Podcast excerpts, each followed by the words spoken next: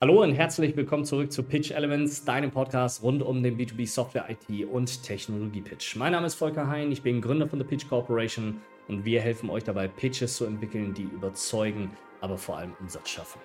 Und heute sprechen wir über sechs Dinge, die du in deinem Pitch verändern solltest, auf die du in deinem Pitch achten solltest, um das volle Potenzial aus deinen Sales Engagements auch rauszufinden.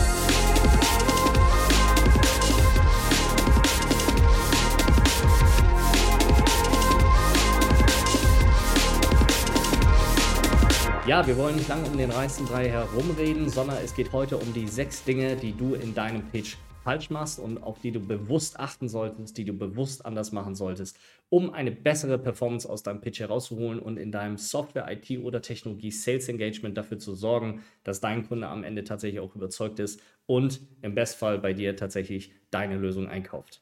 Wir fangen ganz vorne an, nämlich beim Opening und beim Framing. Das ist der erste Punkt in diesem Opening und in den Framing, das heißt in den ersten, sage ich mal, 15, 20, 30, 45, vielleicht 60 Sekunden, die du hast, um dieses Meeting zu eröffnen, die du hast, um den Rahmen für dieses Meeting zu setzen und in der du durch die Agenda, sage ich mal, des Tages durchführst, indem du ähm, deutlich machst, worum es heute hier geht, warum ihr da seid, wer ihr überhaupt seid, was ihr gemeinsam mit diesem Kunden machen werdet. Dort entscheidet sich extrem viel über den gesamten Pitch und das gesamte Sales Engagement, was danach laufen wird.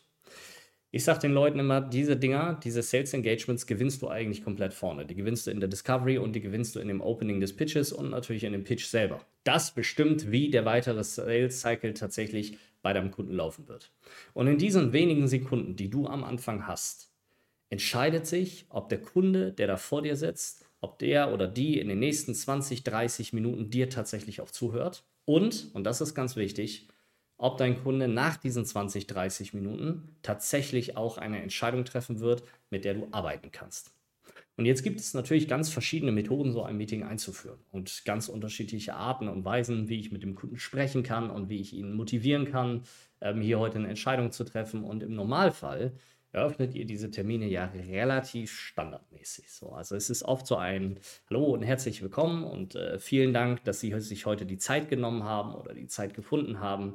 Und ich freue mich darauf, heute mit Ihnen über unser Produkt Supply Chain Lösung 8000 zu sprechen. Ja, die Agenda sieht wie folgt aus. Wir werden folgende Punkte ähm, heute hier durchgehen. Das heißt, wir werden einmal Ihre Ist-Situation nochmal anschauen, was wir aus dem Qualifikationsgespräch ähm, äh, gefunden haben und dann werden wir reingehen in die Lösung und am Ende ähm, müssen wir dann oder wollen wir dann über die Next Steps sprechen, wie wir hier weitermachen können. So oder so ähnlich, nagel mich nicht auf das Wording fest oder welcher Teil zuerst kommt, aber so oder so ähnlich laufen ja diese, sage ich mal, Openings oder diese Framing-Gespräche vorne ab. Du wirst wahrscheinlich jetzt, wenn ich das so sage, wahrscheinlich schon das Gefühl haben, so ganz in die richtige Richtung wird das wahrscheinlich nicht so gehen, wenn ich das so aufbaue. Ne? Lass uns mal folgenden Versuch wagen, das Ganze umzuformulieren in sowas wie das folgende. Nämlich, hallo und herzlich willkommen. Ich freue mich, heute mit Ihnen darüber zu sprechen, wie Ihre Produktion nie wieder stillstehen wird. Wir werden heute darüber sprechen, wie Sie die richtigen Materialien am richtigen Produktionsstandort zum richtigen Zeitpunkt bereitstellen können, um Ihr strategisches Wachstum im Bereich der Produktion von Küchenmaschinen auch tatsächlich zu maximieren. Mir geht es heute erstmal in diesem Termin mit Ihnen darum, mit Ihnen gemeinsam herauszufinden, ob dieser Weg, den ich Ihnen heute vorschlagen werde, ob das der Weg ist, den Sie bereit sind zu gehen, um mit Ihnen eine klare Entscheidung am Ende zu treffen, ob sie diesen Weg tatsächlich auch gehen möchten. Ob mit uns oder mit jemandem anderen, ist erstmal völlig egal. Mir geht es heute wirklich darum zu verstehen, ob das die Richtung ist, in die sie ihre Firma weiter strategisch entwickeln wollen. So, und wahrscheinlich wirst du jetzt einen riesigen Unterschied zwischen diesen beiden Framings feststellen. Auch hier nagel mich nicht auf das einzelne Wort fest, ist aus dem Bauch herausgesprochen gewesen, aber so oder so ähnlich kann man diese Sachen ja eröffnen. So, was steckt da jetzt drin? Was dort eigentlich drin steckt, und vielleicht wirst du das schon gemerkt haben, als ich es gerade gesagt habe, ist vor allem der Anfang. Ja, also dieses, dieser ganz klare Slogan, dieser Claim, äh, der da vorne stattfindet, der ultimative Mehrwert, den du diesem Kunden bringst, nämlich, dass die Produktion nie wieder stillstehen wird. Das ist ein sehr, äh, ich wollte gerade sagen, ein bildliches Bild. Ja, es ist etwas, was dich sehr stark ins Gedächtnis einbrennt. Die Produktion stillsteht, nie wieder. Ja, Also ein ganz starke, eine ganz starke Aussage, die du da vorne platzierst, die einen ultimativen Mehrwert für diesen Kunden hat. Normalerweise sprechen wir ja ganz, ganz viel über unser Produkt. Ich freue mich heute mit Ihnen über unser ERP-System zu sprechen oder über unsere Lösung im Bereich des CX, ja, oder über unsere Service Cloud, ja, die Ihnen dabei hilft, irgendwie Ihr Contact Center äh, zu digitalisieren oder zu transformieren oder whatsoever. Aber im Fokus steht eigentlich immer das eigene Produkt und dass wir froh darüber sind, heute über das Produkt sprechen zu dürfen. Und das müssen wir verändern. Das heißt, wir müssen den Mehrwert vorne wirklich in dieses Framing reinbringen, dass der Kunde wirklich versteht, um was geht es denn hier eigentlich? Und damit setze ich schon den strategischen Rahmen. Aber wenn ich jetzt anfange und darüber spreche, dass eine Produktion nie wieder stillstehen soll, dann spreche ich über prozessuale Themen. Ich spreche über das Business, die Prozesse dahinter die überhaupt dafür sorgen, ob eine Produktion stillsteht oder nicht. Und ich spreche nicht so sehr darüber, ist jetzt die API-Konfiguration genau die, die ich brauche, um diese Daten von A nach B zu schiffen und was ist denn das Datenmodell hinter diesen Daten, damit ich dann überhaupt in der Lage bin, dass die einzelnen Produktionssysteme, die da hinten dran hängen, überhaupt in der Lage sind, miteinander zu sprechen. Das heißt, in diesem Framing lege ich schon die komplette Flughöhe fest. Wo befindet sich eigentlich dieser Termin und vor allem, was erwarte ich eigentlich von meinen Teilnehmern? Im ersten Opening, also gerade dieses, ja, ich bin froh hier, dass wir die Zeit gefunden haben oder vielen Dank, dass Sie die Zeit gefunden haben und super, dass Sie da sind. In solchen Openings oder in einem solchen Framing, was du hier bringst, sorgst du eigentlich dafür, dass die Hierarchie sich in diesem Gespräch komplett verschiebt. Das bedeutet also, wenn du dich dafür bedankst, dass dein Kunde, der ja eigentlich etwas von deiner Lösung haben sollte, sich bereit erklärt hat, mit dir seine Zeit zu verbringen sorgst du eigentlich dafür, dass du in der Hierarchie jetzt nicht ähm, ganz bewusst, aber intuitiv niedriger wahrgenommen wirst. Das heißt, du strahlst eine geringere Dominanz aus, du strahlst eine gewissere, also eine geringere Strahlkraft aus und eine geringere Führungsqualität in diesem Meeting. Die brauchst du aber, weil du diesen Kunden ja in eine gewisse, sag ich mal, in eine gewisse Richtung befähigen möchtest und weil du dafür sorgen möchtest, dass dieser Kunde sein Problem, was er hat, so löst mit deiner Lösung weil du mit ihm gemeinsam herausfinden möchtest, ob diese Lösungen denn das Richtige für die Probleme des Kunden tatsächlich sind. Das heißt, worum es ganz stark in diesem Framing geht, ist, dass du auftrittst und dass du dafür sorgst, deinen Raum zu schaffen. Den Raum, den du dominierst, den Raum, den du führst, wo du dafür sorgst, wie dieses Meeting abläuft. Weil nur dann bekommst du es hin, dass am Ende eines solchen Meetings auch tatsächlich Entscheidungen getroffen werden. Und dafür ist es unheimlich wichtig, wie du dich im Sales Engagement oder im Opening tatsächlich positionierst in der Hierarchie. Und solche Aussagen wie ich freue mich oder vielen Dank, ähm, dass Sie sich die Zeit genommen haben, sorgt eben dafür, dass ich dich nicht mehr als gleichwertigen Gesprächspartner wahrnehme, sondern als jemanden, ähm, der froh darüber ist, dass ich meine Zeit mit dir verbringe. Tatsächlich muss es aber andersrum sein. Eigentlich muss der Kunde froh sein, dass du da bist. Warum? weil dein Produkt hilft diesem Kunden. Und dein Produkt oder deine Lösung sorgt dafür, dass ein riesiges Businessproblem bei diesem Kunden gelöst wird und am Ende ultimativ dafür sorgt, dass mehr Umsatz generiert wird oder dass die Marge besser wird, weil du Kosten zum Beispiel senkst oder sonst irgendetwas. Das heißt, im Kern musst du eigentlich dieses ganze, ja, diese ganze, dieses Hierarchielevel eigentlich umdrehen dahingehend, dass wirklich der Kunde sich freut, dass du da bist und jetzt genau über diese Themen sprichst. Was auch in diesem Framing natürlich drinsteckt, ist die gesamte Erwartungshaltung, die du kommunizierst. Wir kommen gleich nochmal zum Agenda-Building, ähm, was das damit auf sich hat und warum man keine Agenda machen sollte. Das ist nämlich Punkt 2. Aber zuerst einmal in das Framing gehört, was du von diesem Termin erwartest und wie du diesen Termin gestalten möchtest. Also, ich will heute von Ihnen verstehen, ob das, was ich, ich, ich Ihnen hier vorstelle, ob das auch wirklich der Weg ist, den Sie gehen wollen und ob Sie diesen Weg gehen wollen. Und dazu will ich heute eine klare Entscheidung haben. Dafür gebe ich Ihnen heute die Entscheidungsgrundlage, damit Sie genau in der Lage sind, diese Entscheidung auch heute hier zu treffen. Das heißt, du musst ganz klar formulieren vorne im Framing, worum geht es in diesem Termin und was erwartest du dir heute von diesen Leuten.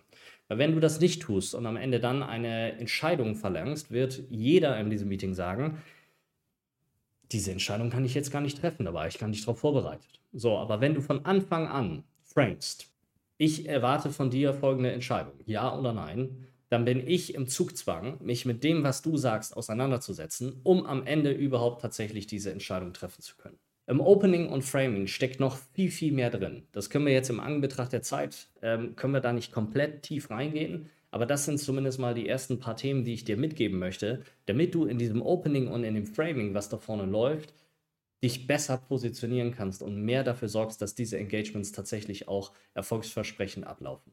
Der zweite Punkt, und das habe ich vorhin schon angesprochen, ist das ganze Thema Agenda. Und zur Agenda gehört auch der Call to Action. Das heißt, es geht um die Frage, wie führst du eigentlich diesen Termin durch und wie sorgst du dafür, dass jemand anderes versteht, was du heute eigentlich machst. Und im klassischen Fall ist das ja wirklich, du hast eine Slide, wo du dann wirklich zeigst, okay, wir haben heute folgende Agendapunkte, ja, was ich von Ihnen im Discovery Call verstanden habe. Dann werden wir uns die Lösung angucken, dann gehen wir in die Demo, dann haben wir äh, äh irgendwie einen Paragraphen oder eine, Abteilung für Implementierung und Projekt und dann Punkt 5 äh, sind dann Next Steps. So, das ist ja das ganz klassische Agenda-Building. Was die Agenda macht, ist dasselbe wie im Opening, wenn du dich für die Zeit der anderen bedankst, ist, Leute, die eine Agenda brauchen, können nicht führen. Das hat eine immense Strahlkraft, die du dort verlierst. Warum? Weil die Agenda etwas ist, was als Krücke dient. Eine Agenda ist etwas, womit ich versuche, mich selber und andere zu strukturieren. Wenn ich aber in der Lage bin, Gespräche richtig zu führen und wenn ich in der Lage bin, über mein Thema völlig frei zu sprechen, brauche ich gar keine Agenda mehr. Wenn ich in der Lage bin, Storytelling wirklich zu beherrschen, wirklich einen Flow in meinem Pitch herzustellen, wirklich dafür zu sorgen, dass der Kunde gar nicht mehr merkt, in welchem Bereich ich überhaupt bin, sondern einfach nur noch ins Nicken kommt und sagt, ja Mann, das ist genau das, worauf ich gewartet habe. Das ist genau das, was unsere Probleme lösen wird, brauche ich keine Agenda. Eine Agenda sorgt auch immer für Medienbrüche oder Brüche innerhalb des Pitches. Sorgt immer dafür, dass sobald ich einen gewissen Flow-Zustand erreicht habe, wo ich den Kunden reinziehen möchte, damit er sich emotional für das öffnet, was ich ihm mitteilen möchte, sorgt es immer dafür, dass dieser Kunde wieder rausgerissen wird. Weil jetzt kommt ja der nächste Agendapunkt. So. Und Agenda ist immer ein Zeichen von Schwäche, ein Zeichen davon, dass du nicht in der Lage bist, der Pitch, der jetzt kommt, so zu strukturieren und so in den Flow überzugehen, dass das ein fließende oder dass das fließende Übergänge sind, die logisch rational aufeinander aufbauen. Das sagt mir eigentlich eine Agenda-Slide. Und das sagt mir auch, dass du ähm, etwas, dass du ein Hilfsmittel brauchst, um mich als Kunde zu domestizieren. Also mir Rahmenbedingungen zu geben über die Themen, über die ich spreche. Das andere Problem mit einer Agenda ist, was machst du eigentlich, wenn der Kunde ausbricht? Also was machst du, wenn der Kunde sagt, äh, nach Punkt 2, ja, aber ich will jetzt in Punkt 4.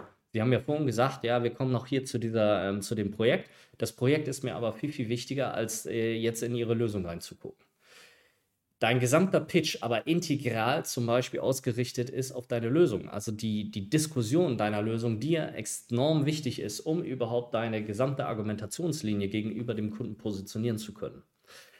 Das heißt, mit der Agenda schaffst du dir deine eigenen Sackgassen. Du nimmst vorweg, was in diesem Meeting passieren wird. Ja, das sorgt natürlich auch dafür, dass du ähm, als Kunde die Lust einfach verlierst, weil ich ganz genau weiß, ey, in fünf Minuten kommen wir in die Demo, ich habe gar keinen Bock auf die Demo, ich will eigentlich irgendwas anderes sehen. So, und das ist diese Vorwegnahme.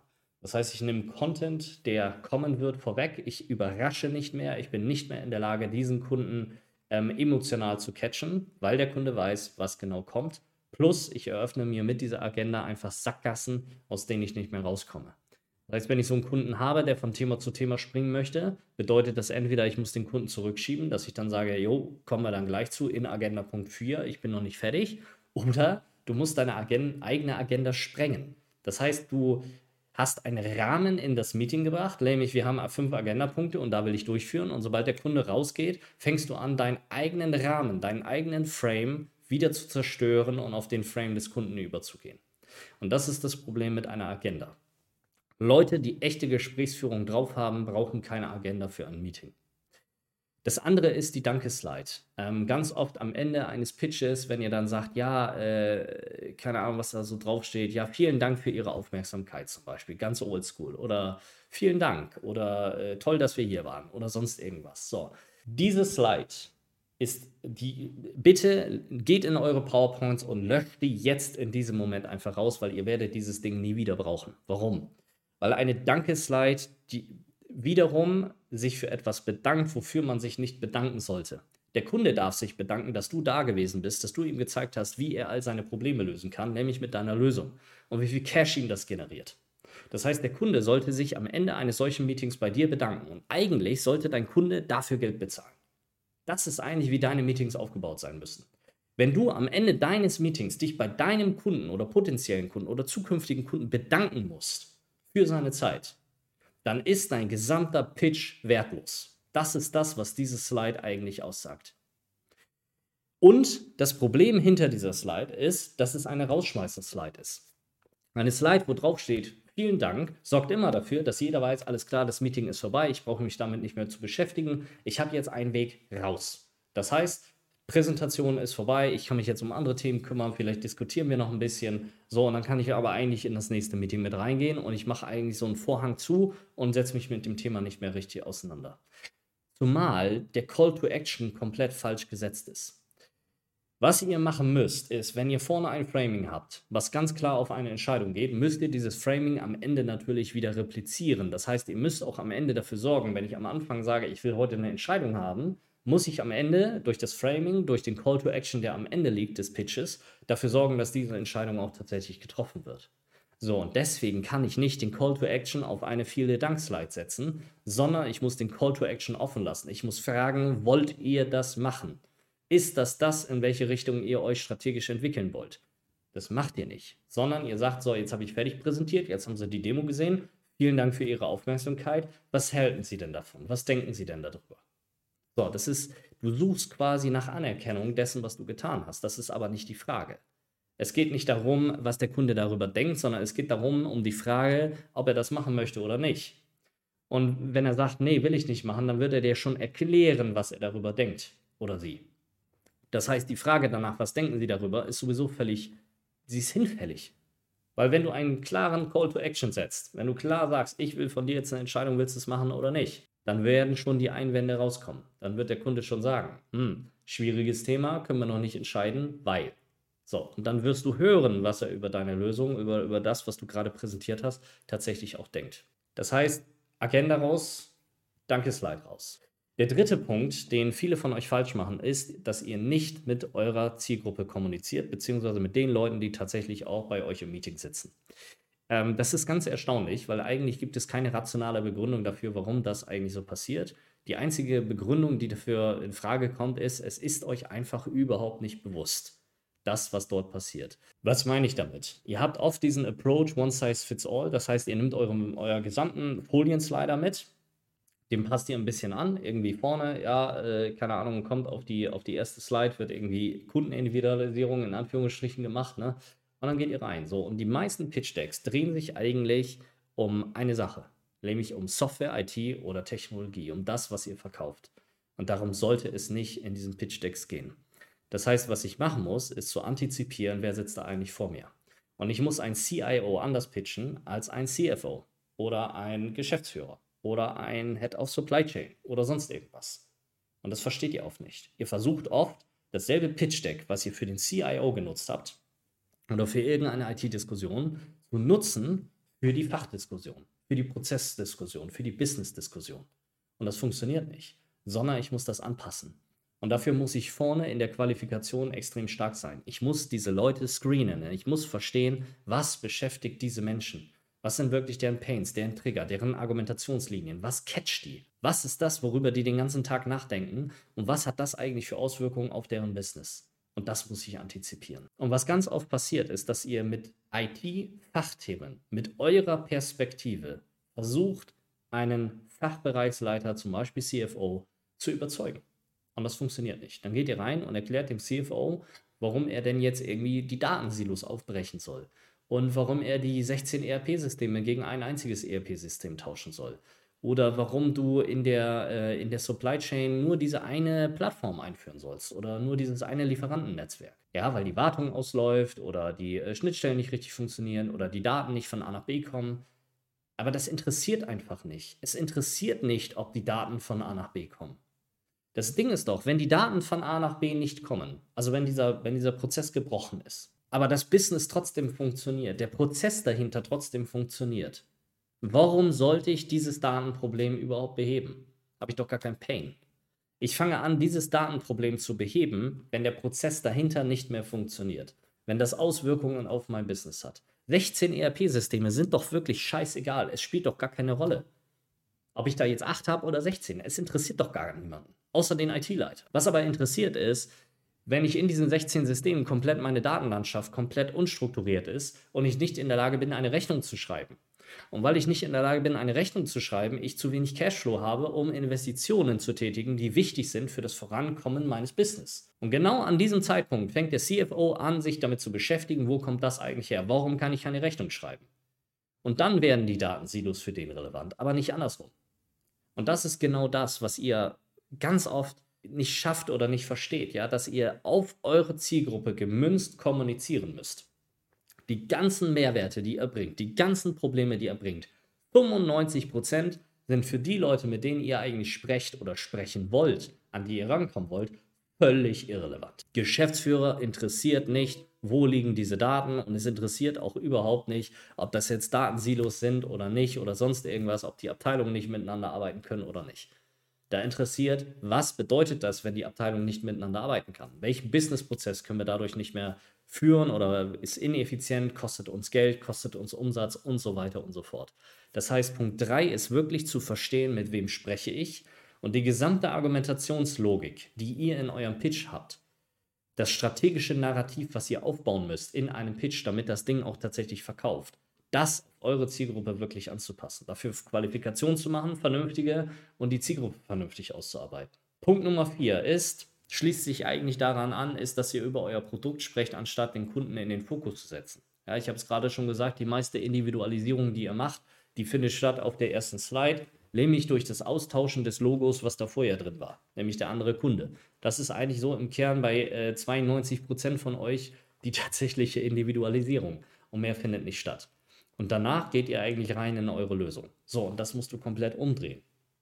Das heißt, was du dafür brauchst, ist, dass du eine Struktur hast, mit der du verstehst, wie baust du eigentlich einen solchen Pitch. Und das habt ihr oft nicht, sondern ihr klatscht die Folien einfach aus verschiedenen Folienmastern zusammen, aus Präsentationen, die ihr schon gehalten habt, holt ihr euch alles raus, von dem ihr denkt, Mensch, das könnte ja interessant für den Kunden sein. Und wenn ihr da mal wirklich drauf gucken würdet, und dafür haben wir ganz spezifische Übungen im Training, um euch dieses Bewusstsein zu schaffen dafür, weil das ist es eigentlich im Kern, was euch daran hindert, euch da weiterzuentwickeln. Dieses Bewusstsein dafür, da mal drauf zu gucken und zu sagen, was davon dreht sich eigentlich konstant um mich und was meiner Folien dreht sich eigentlich um den Kunden. Und dann werde ich im wahrscheinlichen Fall herausfinden, dass zwischen 90 bis 100 Prozent Produktfokus da drin ist. Fokus um euch, eure Company, euer geiles Produkt. Und der Kunde spielt da überhaupt gar keine Rolle. Und so verkauft man nicht mehr. Das funktioniert nicht mehr. Das hat früher funktioniert. Keine Ahnung, das wird bestimmt in manchen Bereichen auch heute noch funktionieren, aber ich verspreche euch, in drei bis fünf Jahren ist dieser Laden zu. Dann ist dieser Zug abgefahren, wo das tatsächlich noch funktioniert, weil die Kundenlandschaft sich gerade tektonisch radikal verändert und etwas anderes von euch erwartet. Und um diesen Wandel zu schaffen, müsst ihr ein Verständnis aufbauen darüber, was ein Pitch ist, wie das ganze Ding strukturiert wird, welche Abteilungen es in diesem Pitch gibt und wie ich das eigentlich mit Inhalt fülle. Also wie kriege ich es hin, wegzukommen von dem Produktfokus hinzukommen zu dem Kundenfokus und welche Themen dieses Kunden muss ich denn überhaupt in einem solchen Pitch tatsächlich ansprechen, damit der Kunde am Ende auch tatsächlich kauft. Und dafür muss ich mir zum Beispiel auch die Frage stellen, wofür ist überhaupt jede Folie da? Das heißt, einfach mal in Medias Res gehen, sich das gesamte Pitch-Deck nehmen und sich wirklich fragen, die Folie, die ich da gerade reingesetzt habe, was soll die überhaupt bewirken? Also welche Argumentationslogik unterstützt die? Zu was führt die hin? Was ist der Übergang zur nächsten? Warum ist die da drin? Kann ich darauf verzichten zum Beispiel? Und auch sich zu fragen, welches Gefühl oder welche Emotion soll diese Folie überhaupt auslösen? Und zwar auf Metaebene. Strategischer Metaebene, das, was den Kunden wirklich beschäftigt und wirklich triggert. So, das ist natürlich etwas, vielleicht sagen die einen oder anderen von euch, gar kein Problem, ich baue jetzt meinen Pitch um, schickt mir den gerne zu, ich schaue mir das mal an äh, bin ich immer gespannt, was dabei bei solchen Selbstversuchen rauskommt. Grundsätzlich ist es so, ihr braucht ein System, ein Template-System, Schritt für Schritt, was euch da durchführt, damit ihr diese Sachen vernünftig strukturiert bekommt. Punkt Nummer 5 ist ähm, das Problem, dass ihr, selbst wenn ihr individualisiert, dass ihr euch keine Zeit dafür gebt oder nehmt, wirklich an diesen Pitch-Decks vernünftig zu arbeiten und ein geiles Branding aufzusetzen, eine geile Visualisierung, wirklich eine Experience. Ihr müsst das Ding designen. Ich habe mal eine komplette Podcast-Folge darüber gemacht. Design ist das, was du daraus machst, wo es nur darum um die Frage geht, was ist überhaupt Visualisierung? Warum ist Visualisierung im Pitch so wichtig, im Sales Engagement? Weil das letztlich dafür sorgt, dass du deinen Kunden überzeugt bekommst. Weil das dafür sorgt, dass du eine, ein echtes Erlebnis schaffst. Eine echte Kauferfahrung oder ein echtes Kauferlebnis. Und das ist im Kern das, was in euren Pitches oft überhaupt gar nicht drin ist, sondern die Dinger sehen aus, das sind irgendwelche Marketingfolien aneinander geballert, ohne roten Faden, ohne Sinn und Verstand und völlig überladen. Das heißt, wer ein, ein Wörter, äh, eine Wörteranzahl von über, sage ich mal, sieben Wörter auf seiner Slide hat, hat schon verloren. Diese Dinger funktionieren nicht, sondern ihr werft die an die Wand oder präsentiert die in Zoom und das Erste, was passiert, ist, dass eure Kunden sich den ganzen Scheiß auch noch durchlesen. Oder die denken sich, boah, schon wieder so eine Folie und gucken einfach aus dem Fenster und hören euch nicht mehr zu. Genau das ist das, was dort passiert. Das heißt, mit solchen Folien verliert ihr konstant eure Kunden im Pitch. Das ist einfach keine geile Erfahrung. Weil jeder ist es leid und jeder ist müde, diese Slides sich anzugucken, die auch völlig nichtssagend sind. Das ist ja das nächste. In diesen gesamten Marketingfolien steht ja nichts drin. Das ist ja, also das Traurige. Ja, da gibt es riesige Marketingabteilungen bei euch. Es gibt riesige Agenturen da draußen, die bauen euch irgendwelche Marketing-Pitch-Decks. Und wenn ihr dann irgendwelche Folien sucht oder was über euer Produkt sucht, dann kopiert ihr da irgendwas raus, aber im Kern steht da nichts drin. Da steht dann drin irgendwas innovative. Ja, geil, was heißt das denn jetzt? Was heißt das für den Kunden? Was daran ist denn jetzt wirklich innovative? Und was bedeutet das in der spezifischen Situation, die euer Kunde tatsächlich gerade erlebt in seinem Business? Das heißt, was ihr machen müsst, ist euch die Zeit dafür zu nehmen, wirklich diese Sachen mal wirklich zu durchdenken und herauszufinden und zu überlegen, wie kann ich denn diesen Pitch geil machen? Wie kann ich den so visualisieren, dass dieses Ding tatsächlich ballert und dass das eine geile Experience tatsächlich leistet? Bei mir ist das so, ein Großteil meiner Zeit, die ich für den Pitchbau nutze, geht dafür drauf, Visuals zu finden, Storytelling zu machen, reinzubringen, den Flow herzustellen, dafür zu sorgen, dass dieses Ding ein Erlebnis wird. Das ist der größte Teil der Zeit, die ich in einen Pitch stecke. Jetzt ist es natürlich so, das ist erstmal völlig überfordernd. Die Leute, die ich im Coaching habe, das ist eigentlich die Woche, die am, am stärksten dafür sorgt, dass die Leute richtig ackern müssen weil sie das erste Mal wirklich verstehen, was bedeutet es eigentlich, Visual Storytelling zu machen. Und wo finden sie die ganzen Sachen und wie entwickeln sie die ganzen Sachen und das reinzubringen, zu testen, zu üben und so weiter und so fort.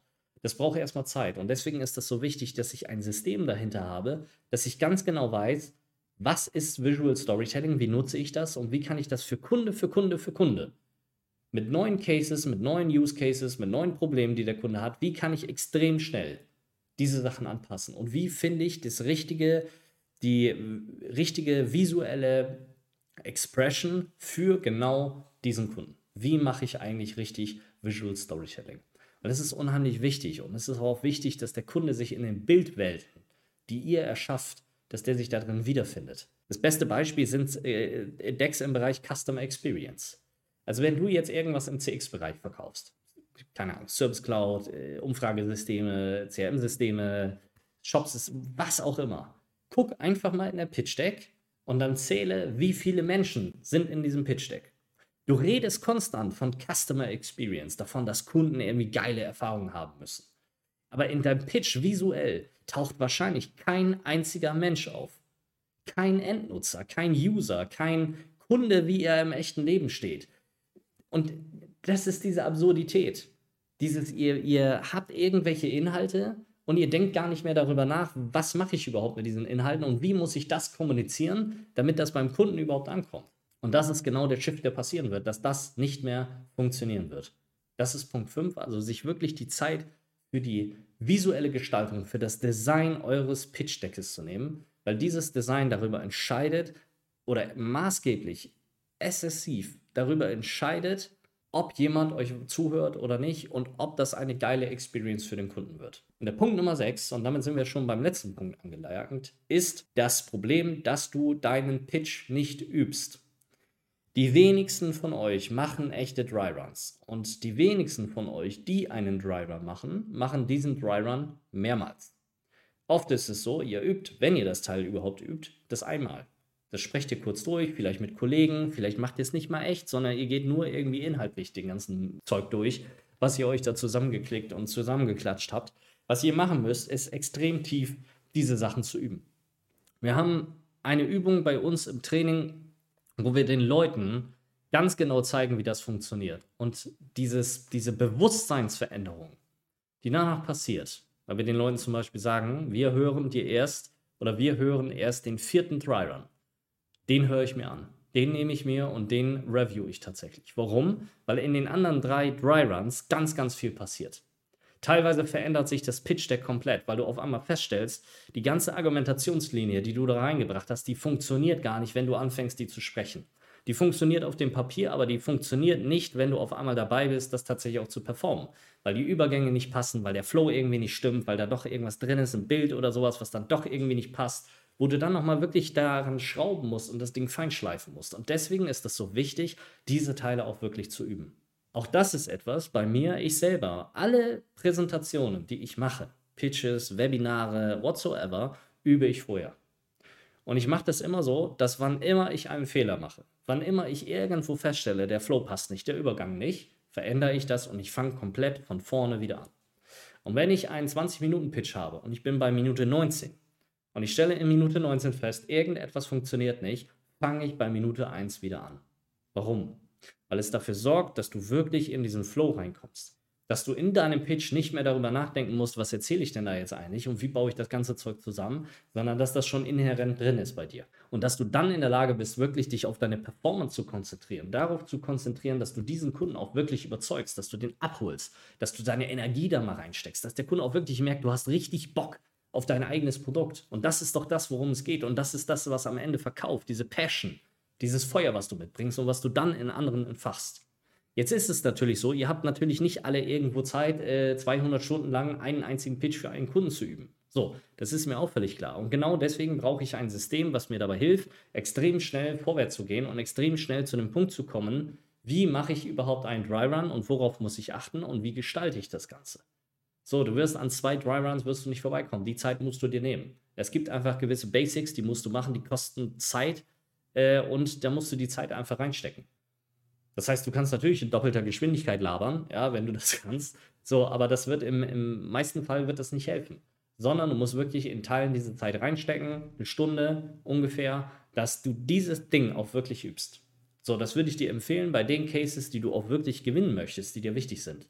Auch dafür macht es wieder Sinn, vernünftig zu qualifizieren, um herauszufinden, was sind die Opportunities, in die es sich lohnt zu engagieren und in die es sich lohnt, mehr Zeit und mehr Investment reinzustecken. Und zu dieser Zeit und diesem Investment gehört dann eben auch, diese Sachen vernünftig zu üben, dass wenn du in dieser Situation bist, auch wirklich richtig performen kannst. Und das ist so extrem wichtig, dass du das mitnimmst, dass du diesen, diesen Dry-Run-Gedanken reingehst, dass du wirklich dafür sorgst, dass es keine Hürde deiner Seite mehr gibt, die dich daran behindert, das Beste aus dieser Sales-Situation, aus diesem Sales-Engagement herauszuholen sondern dass du das bestmöglich für dich eigentlich optimierst und dass du deine Chancen eines Verkaufes maximierst durch die Vorbereitungen, die du da reinsteckst. Das waren die sechs Punkte, die ich dir mitgeben möchte, damit du deinen Pitch weiterentwickeln kannst. Wenn du jetzt wissen willst, wie genau das bei dir in der Praxis tatsächlich funktioniert, also nicht nur in der Theorie, die ich jetzt gerade beschrieben habe, sondern wirklich mal runtergebrochen, was heißt das ganz konkret in deinem Pitch, in deinem individuellen Pitch, in den Sales Engagements, die jetzt gerade laufen, die du jetzt noch verändern kannst. Wenn du wissen willst, was das bedeutet, wenn du bereit dazu bist, deinen Pitch zu verbessern, an erfolgreicher Software, IT oder Technologie zu pitchen und zu verkaufen, dann melde dich für ein kostenloses Erstgespräch entweder bei mir, Volker Hein auf LinkedIn oder über unsere Website pitchcorporation.com. Wir sprechen dann über deinen Pitch, wir schauen, wo deine Herausforderungen liegen und wie wir dich dabei unterstützen können, damit dein Pitch überzeugt, aber vor allem Umsatz schafft. Mein Name ist Volker Hein, ich bin Gründer von der Pitch Corporation und das war Pitch Elements, dein Podcast rund um den B2B Software, IT und Technologie Pitch. Schön, dass du mit dabei warst und bis zum nächsten Mal.